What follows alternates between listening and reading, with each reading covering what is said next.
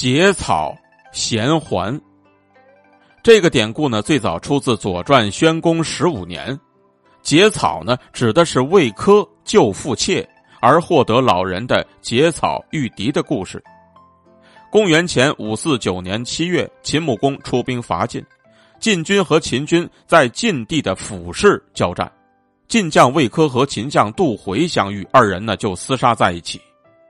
正在难分难解之时，魏科突然见到一个老人用草编的绳子套住了杜回，结果呢，这位堂堂的秦国大力士站立不稳，摔倒在地，当场就被魏科所俘获，使得魏科在这次战役当中大败秦军。晋军获胜收兵之后呢，就在当天夜里，魏科在梦中呢就见到了那位白天为他结绳绊倒杜回的老人。老人就说呢：“我就是你把他嫁走而没有让他成为你父亲陪葬的那个女子的父亲。我这样做就是为了报答你的大恩大德。”说完之后，那个老者就消失了。魏科这才猛然惊醒。原来呢，魏国大夫魏武子有一位没有生育的爱妾。魏武子有一次生病的时候啊，就嘱咐他的儿子魏科说道。我死了之后呢，那位爱妾肯定会因为无子而受到大家的排挤，所以你一定要把她嫁出去，不要让她在家里受气呀。不久之后呢，魏武子病重，他又对魏科说：“我死之后一定要让他为我殉葬。”当时呢，魏科没有办法，只能点头同意。等到魏武子真的去世之后呢，魏科并没有把那位爱妾杀死陪葬，而是把她嫁给了别人。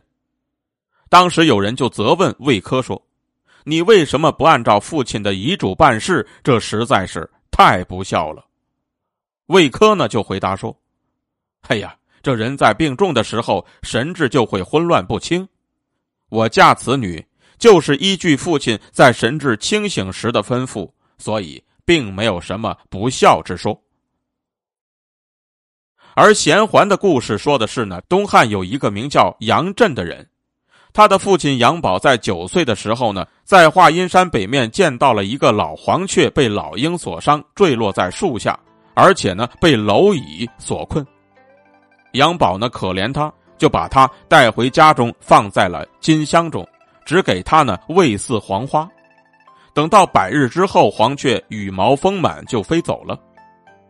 而就在当天夜里，有一位黄衣童子就向杨宝拜谢说：“我是西王母的使者，承蒙您的搭救，非常感激。”然后呢，就拿出了四枚白玉环，赠给了杨宝，说道：“他可保佑您的子孙位列三公，为政清廉，处事行事就像这玉环一样。”洁白无瑕，而后来呢，果然便如同那黄衣童子所言，杨宝的儿子杨震、孙子杨炳、曾孙杨赐、玄孙杨彪这四代全都官至太尉，而且全都刚正不阿、为政清廉，他们的美德也为后人所传颂。